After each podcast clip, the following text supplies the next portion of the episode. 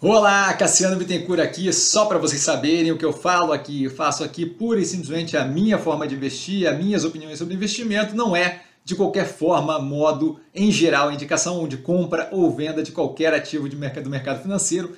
E agora o vídeo, valeu!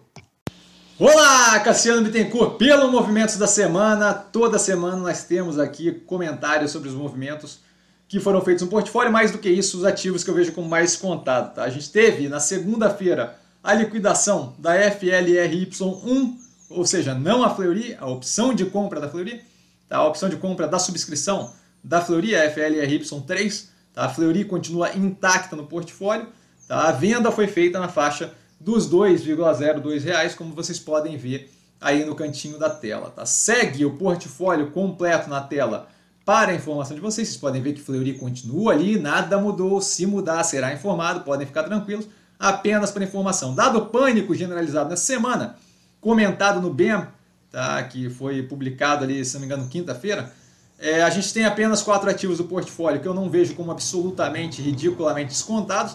Tá? Ergo, por, por conseguinte, eu não vou fazer aqui é, a citação de cada um dos outros trocentos ativos, eu vou justamente comentar, é, colocar aqui só os que não estão extremamente descontados. Aqui na descrição vai ficar o link dos que estão descontados, mas eu acho que não tem por que fazer um vídeo com 350 mil citações de nome de ativo, se a parte que eu não vejo como descontada são, são apenas quatro. Eu acho que fica contraproducente.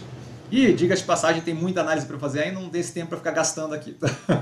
e na descrição do vídeo a gente vai ter, como dito, o link para todos os que estão descontados. Então aqui os que não estão absolutamente descontados, no, no link aqui na descrição, todos os que estão absolutamente, absurdamente descontados, tá? para quem quiser justamente puxar a análise diretamente dali. Lembrando sempre isso com base no preço de fechamento sexta-feira, nesse caso 11 do 11, 11 de novembro. Tá? Não vejo como extremamente descontado a Minerva, que vem com uma forte evolução, duplicado o lucro líquido year on year nesse trimestre. Tá? A Engie, que vem também de uma forma bem robusta, com fortes investimentos, é, evoluindo operacionalmente, está num caminho bem positivo a gente tem ali a ver a resiliência da operação e justamente o quanto ela, ela, ela favorece ali a composição dessa parte do portfólio de infraestrutura elétrica. A Fleury, que sim, tem um desconto considerável, mas já esteve consideravelmente abaixo dos preços atuais, então ainda tem ali um espaço para ceder se continuar o pânico generalizado. Eis o porquê de estar aqui.